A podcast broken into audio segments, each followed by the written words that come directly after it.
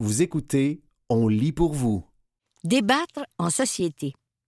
Un texte d'Isabelle Beaulieu paru le 23 octobre 2023 dans la revue Les libraires. Les livres peuvent certes raconter des histoires, mais ils peuvent également prendre part au débat public, relever les incohérences sociales, pointer du doigt les injustices, scander des phrases qui bousculent l'ordre établi. Car la librairie n'est pas qu'un lieu où dénicher de l'émerveillement. Elle est aussi un lieu pour apprendre à débattre.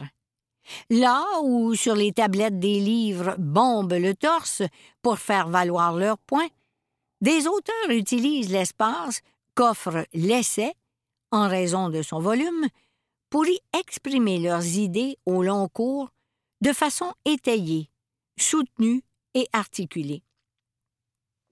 Mine d'informations pour voir l'envers de la médaille et espace pour oser esquisser des visions à contre-courant, l'essai est assurément l'un des meilleurs outils pour débattre. Un classique. Louki Bersianic, passé à table avec une pionnière.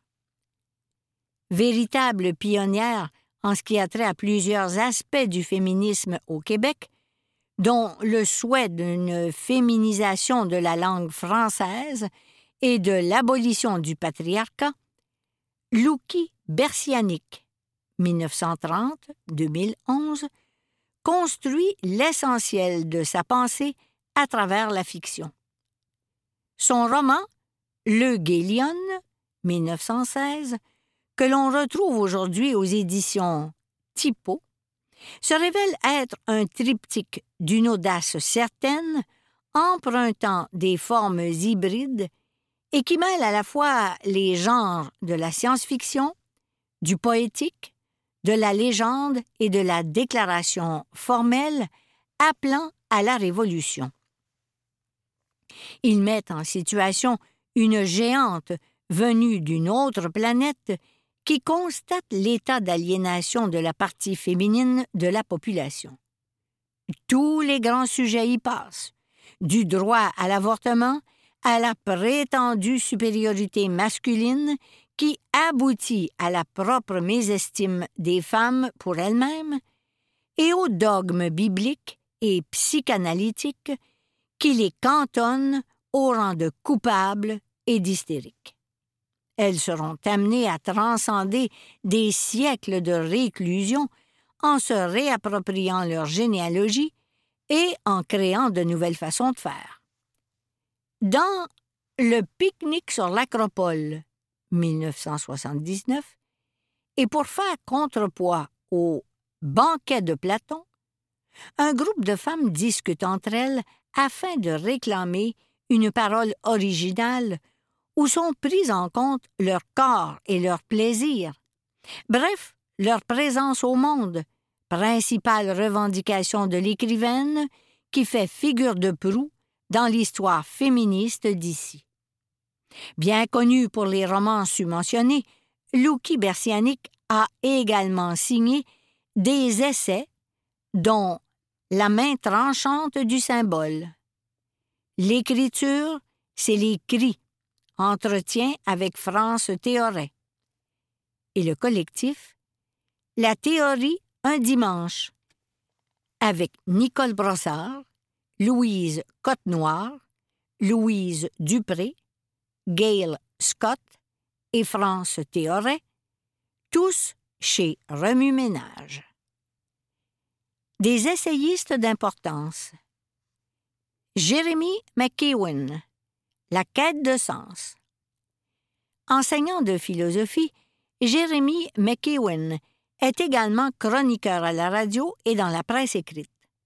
Son livre avant, je criais fort, XYZ, paru en 2018, se veut un plaidoyer en faveur de la nuance et amène le lecteur à développer son esprit critique en s'appuyant sur divers penseurs et personnalités publiques. Un an plus tard, il propose Philosophie du hip-hop, un essai original qui appréhende ce genre musical à travers une conception vraisemblable du monde et par le fait même démocratise l'approche philosophique. Vient ensuite Pays barbare, Varia, dans lequel l'auteur s'engage sur le chemin du récit, évoquant le souvenir de son père, le peintre Jean McEwen, en même temps qu'il espère une nouvelle vision pour le Québec. Récemment, il s'intéresse au thème de la foi avec la publication de Je ne sais pas croire XYZ et réfléchit sur la quête de sens dont l'être humain est animé. Pour ce faire, il fait appel à plusieurs genres narratifs, qu'il utilise le ton plus intime de la confidence ou celui plus argumentatif de l'écriture essayistique, il parvient à susciter un écho chez le lecteur ou la lectrice. Martine Delvaux Lumière sur la place des femmes. Référence majeure de la pensée féministe au Québec, Martine Delvaux est professeure en littérature et autrice d'essais faisant état de l'écart entre les sexes en matière de droits et libertés. En 2013, elle jette un éclairage pertinent sur les filles en série, remue-ménage, objets décuplés se déplaçant à travers l'étendue des fantasmes, mais également lignes de femmes redoutables, parées pour la rébellion. Plus tard, en 2019, elle fait une analyse approfondie sur les groupes d'hommes en position de pouvoir dans le Boys Club et sur les impacts néfastes de cette gouvernance en vaste lot. Dans un autre registre, elle publie Le monde est à toi, Héliotrope, texte de filiation qu'elle adresse à sa fille afin de l'amener à entretenir une ouverture clairvoyante sur le monde. Dans la même foulée, paraît en 2021 Pompières et pyromanes, qui poursuit l'intention d'allumer chez la jeune génération la mèche de l'action et de l'espoir. Dernièrement, ça aurait pu être un film, met en relief la trajectoire de la peintre méconnue Hollis Jeffcoat. Martine Delvaux a voulu reconstituer le parcours de l'artiste et, par ce livre, souhaite lui apporter la part de lumière qui lui revient. Dalia Namian, celle qui pointe le déséquilibre. Dalia Namian est titulaire d'un doctorat en sociologie et professeure à l'École de service social de l'Université d'Ottawa. Ses sujets d'études porte sur la pauvreté, la santé mentale et l'exclusion, et plusieurs articles entourant ces problématiques sont publiés dans divers livres et revues.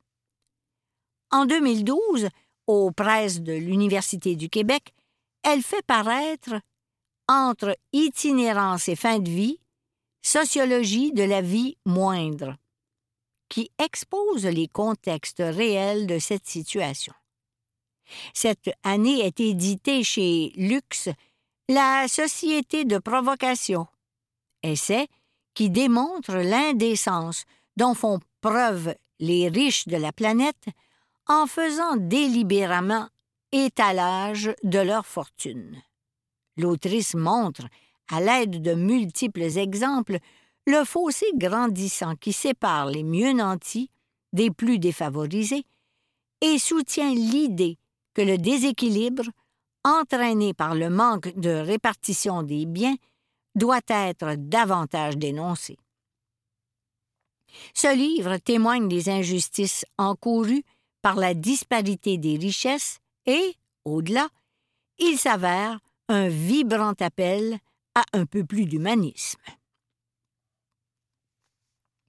Melika Abdelmoumen, une résistante à l'engagement fort et discret. Rédactrice en chef de la revue lettres québécoises depuis l'automne 2021, Melika Abdel Moumen signe 12 ans en France, VLB éditeur, où elle relate ses années sur le vieux continent. Si les sources de ce livre sont issues de son expérience personnelle, elles servent surtout à relever l'état de terreur vécu par l'autrice et causé par l'ambiance d'un pays marqué par la violence et la xénophobie. Elle y raconte également son implication auprès des Roms d'un bidonville et de l'ostracisme d'un système qui les a pris pour cible. L'an dernier, elle publiait Baldwin, Styron et moi, Mémoire d'encrier, prenant l'exemple de l'amitié qui unissait les deux écrivains, l'un noir, l'autre blanc, pour ouvrir la conversation sur le sujet du racisme. Cette saison paraît Les engagements ordinaires, atelier 10, par lequel l'autrice retrace les combats pour une société plus juste, menés de mère en fille et à l'ombre des projecteurs. Avec cette publication, elle rappelle l'importance du militantisme à la petite semaine et réitère son serment de résistance contre toute forme d'oppression. En rayon. Portez plainte. Léa Clermont-Dion. Le cheval doux. 224 pages. 25-95. Léa Clermont-Dion refait le parcours de la combattante qui l'a menée à dénoncer celui qui l'a agressée sexuellement. Elle relate dans ce récit, qui se révèle à la fois personnel, politique et social, le déroulement de la traversée juridique et fait ainsi de ce livre un rare morceau d'anthologie. Parce qu'il témoigne de la légitimité des femmes à prendre possession de la parole, ce document pose un important jalon dans l'histoire du Québec et d'ailleurs. La ruée vers la voiture électrique entre miracle et désastre. Laurent Castagnède, Éco-Société, 184 pages, 24 dollars. L'avènement de la voiture électrique et sa popularité sont certes une bonne nouvelle à plusieurs égards, mais n'en comportent pas moins des écueils considérables que l'auteur, ayant lui-même travaillé en ingénierie automobile, s'applique à mettre en lumière. En continuant d'investir dans ce moyen de déplacement, nous perpétuons un mode de vie qui exige le déploiement de plusieurs ressources, et empêche la mise en place de solutions alternatives réellement porteuses. Un ouvrage éclairant qui remet en perspective l'impact de nos choix. Voyage au bout de la mine. Le scandale de la fonderie Horn. Pierre Serré. Éco-société. 276 pages. 25 dollars. Depuis quelques mois, la fonderie Horn à Rouen-Noranda est mise sur la sellette. Et pour cause, puisqu'elle produit des émanations toxiques affectant la santé de sa population, sans compter les ravages sur l'environnement. L'auteur dresse un rapport minutieux des faits et de la déresponsabilisation des différents acteurs de cette abjection. Refusant de reconduire le silence, Pierre Serré lève le voile sur une situation inacceptable et souhaite que justice soit rendue. La part du gâteau. Agropouvoir, biotechnologie, environnement, enjeux mondiaux de l'alimentation. Sylvain Charlebois, Fides, 144 pages, 26 et 95. Les enjeux planétaires sont nombreux, dont celui, de haute importance, de l'alimentation. le besoin primaire de s'alimenter, est mis en face des ressources disponibles, entraînant plusieurs tractations et luttes de pouvoir, où certains se trouvent entourés d'abondance alors que d'autres peinent à survivre. L'auteur brosse un portrait de la situation internationale actuelle, nous ouvrant les yeux sur un problème plus préoccupant que jamais, la faim. Le douzième jury. La pire erreur judiciaire au Canada. Pierre Bélan et Daniel Jolivet. Somme toute, 336 pages, 34 et 95. Le principe de justice dans notre société repose sur un système faillible, comme le démontre l'affaire Daniel Jolivet. Cet homme, qui purge sa peine depuis plus de trois décennies, clame pourtant depuis le début son innocence dans une affaire de quadruple meurtre. Interpellé par son histoire, Pierre Bélan entre en contact avec le supposé meurtrier, condamné par un jury de onze et non douze personnes comme le veut la norme. Par la publication de ce livre, il souhaite faire entendre au plus grand nombre la vérité. C'était Débattre en société, un texte d'Isabelle Beaulieu, paru le 23 octobre 2023 dans la revue Les libraires. Les libraires de la librairie boutique Vénus craquent pour six suggestions de lecture des libraires indépendants paru le 21 novembre 2023 dans la revue Les libraires. 1. La vie de ma mère, Nathalie Petrovski, édition La Presse, 136 pages, 24,95 Les relations mère-fille ne sont pas toutes idylliques et celle entre Nathalie et Minou Petrovski ne fut pas de tout repos. Minou, femme libre, audacieuse et égocentrique, n'avait vraiment rien d'une mère standard. Abandonnée par un père diamantaire et une mère supposée ballerine, elle fut plus tard adoptée par un couple aimant et attentif, de qui elle ne sera jamais reconnaissante elle ne se remettra jamais de cet abandon originel qui la poussera toute sa vie à charmer pour récolter amour et admiration. L'autrice nous livre, avec transparence, dans un style fort élégant et raffiné, son ressentiment, mais aussi son amour et son admiration pour cette mère anticonformiste. Un récit très touchant qui trouvera beaucoup d'écho. Libraire Hélène Talbot. 2. La Sainte Paix, André Marois, Héliotrope, 208 pages, 24,95 Jacqueline, une veuve septuagénaire, vit dans sa maison près d'une rivière avec Madeleine pour seule voisine. Les deux ne sont pas amis, mais s'accommodent bien de la présence tranquille de l'autre. Tout est parfait ainsi, jusqu'à ce que Madeleine tombe malade et que sa maison soit mise en vente. Impossible pour Jacqueline d'imaginer de nouveaux voisins venir briser sa quiétude. Elle doit à tout prix empêcher cette vente. Commence alors à s'échafauder un plan qu'on n'attribuerait jamais à une dame de cet âge. L'écriture affûtée et l'humour juste assez noir d'André Marois crée un mélange parfait pour ce trailer que vous ne lâcherez pas avant la dernière page.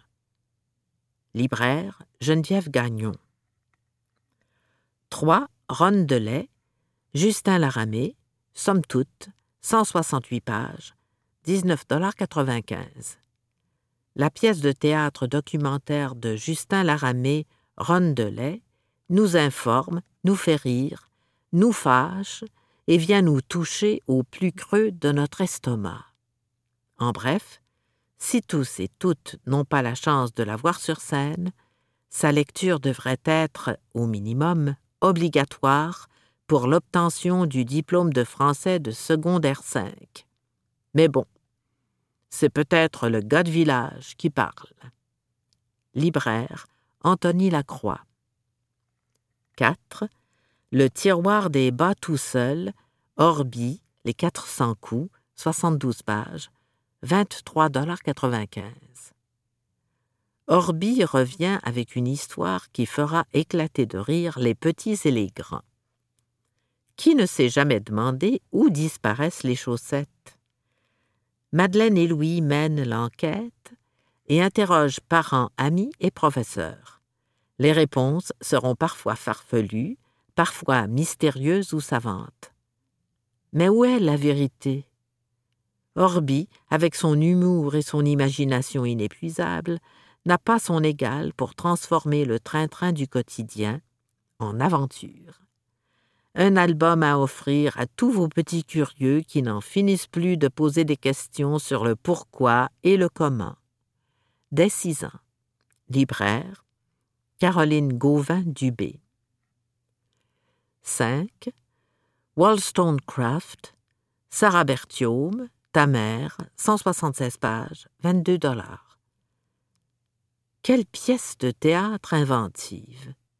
Le grand classique de Mary Shelley, Frankenstein, renaît dans un monde en pleine crise pandémique où les plats Tupperware sauvent la planète et les bébés se conservent au congélateur. Réflexion sur la maternité, le monde artistique, la maltraitance médicale, l'intelligence artificielle, cette dystopie aux accents gothiques, nous fait passer du rire aux larmes. Une œuvre touffue et éclectique qui se lit d'un trait. Libraire Caroline Gauvin-Dubé. 6. La petite faiseuse de livres, tome 1, Miya Kazuki, Suzuka et Yu Shina, traduction Guillaume Drelan, Ototo, 164 pages, 13,95 J'adore ce manga. Une héroïne attachante, passionnée de lecture, qui se réincarne dans un monde où les livres n'existent pas elle décide de se retrousser les manches et de lire à tout prix, quitte à créer des livres elle-même. Très instructive sur le monde du livre, avec des visuels très beaux, fluides et réalistes, l'histoire se déroule dans un nouveau monde fantastique à découvrir, très différent du nôtre. On s'identifie à main l'héroïne qui apprend à connaître ce nouveau monde et à s'adapter à sa nouvelle famille avec le même point de vue que nous, lecteurs. Moment drôle, moment d'émotion, une superbe aventure à découvrir. Libraire, Marianne Roy. C'était Les libraires de la librairie Boutique Vénus craquent pour six suggestions de lecture des libraires indépendants paru le 21 novembre 2023 dans la revue Les libraires.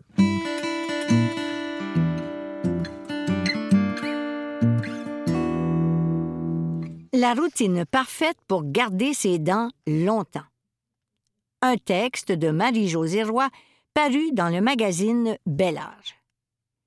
Pour maintenir une bonne santé bucco-dentaire, il faut suivre une routine de soins et adopter de saines habitudes alimentaires. Pour en savoir plus, nous nous sommes entretenus avec Vanessa Bravo, hygiéniste dentaire indépendante et fondatrice de la clinique H Dentaire Bravo à Montréal. À quoi ressemble la brosse à dents idéale? On recommande d'en choisir une à petite tête et à poils souples. La brosse à dents électrique n'est pas essentielle chez les gens qui se brossent les dents après chaque repas. Cependant, elle sera utile aux personnes qui ont tendance à faire beaucoup de tartre et qui ne se lavent les dents qu'une fois par jour. Elle sera également une précieuse alliée si on souffre d'arthrite ou d'un trouble de dextérité. Dans tous les cas, il faut changer la brosse ou la tête, s'il s'agit d'une brosse à dents électrique, tous les deux ou trois mois. Comment réaliser un brossage dans les règles de l'art?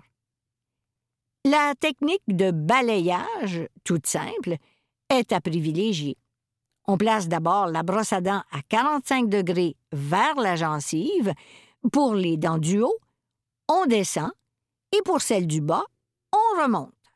Ainsi, les dents sont propres et les gencives bien massées. Il ne faut pas oublier de brosser le tiers externe de la langue et de choisir un dentifrice fluoré. Ce dernier contribuera à renforcer l'émail des dents. Avons-nous besoin d'autres accessoires ou de produits pour prendre soin de nos dents? La soie dentaire sert à nettoyer entre chaque dent. Elle est essentielle pour la santé de notre bouche. Il est recommandé de s'en servir au moins une fois par jour.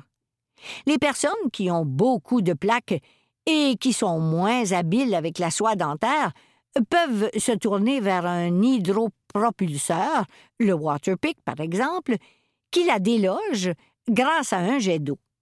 Quant au rince-bouche, il s'avère une solution intéressante lorsqu'un brossage est impossible. Afin d'éviter la sécheresse buccale, mieux vaut opter pour une formule sans alcool. Enfin, la mini-brossette est très pratique pour nettoyer le dessous d'une prothèse fixe, tel un pont.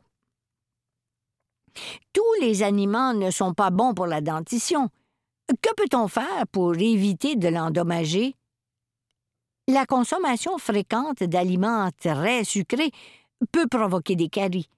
Les aliments acides, pour leur part, causent des problèmes à l'émail des dents. Quand je reçois un patient accro au sucre, je lui conseille de se rincer la bouche avec de l'eau après en avoir consommé. Il existe aussi des bonbons sucrés avec du xylitol, un sucre naturel qui a un effet protecteur sur les dents. On les trouve en pharmacie. La prise de médicaments a-t-elle un effet sur la santé bucco-dentaire? Plusieurs médicaments ont tendance à assécher la bouche, ce qui peut favoriser la carie, la mauvaise haleine et la gingivite. On peut s'aider en s'hydratant avec de l'eau, moins cher et plus efficace que les pastilles et les adjuvants vendus pour contrer la sécheresse buccale. C'était la routine parfaite pour garder ses dents longtemps. Un texte de Marie-Josée Roy, paru dans le magazine Bel Âge.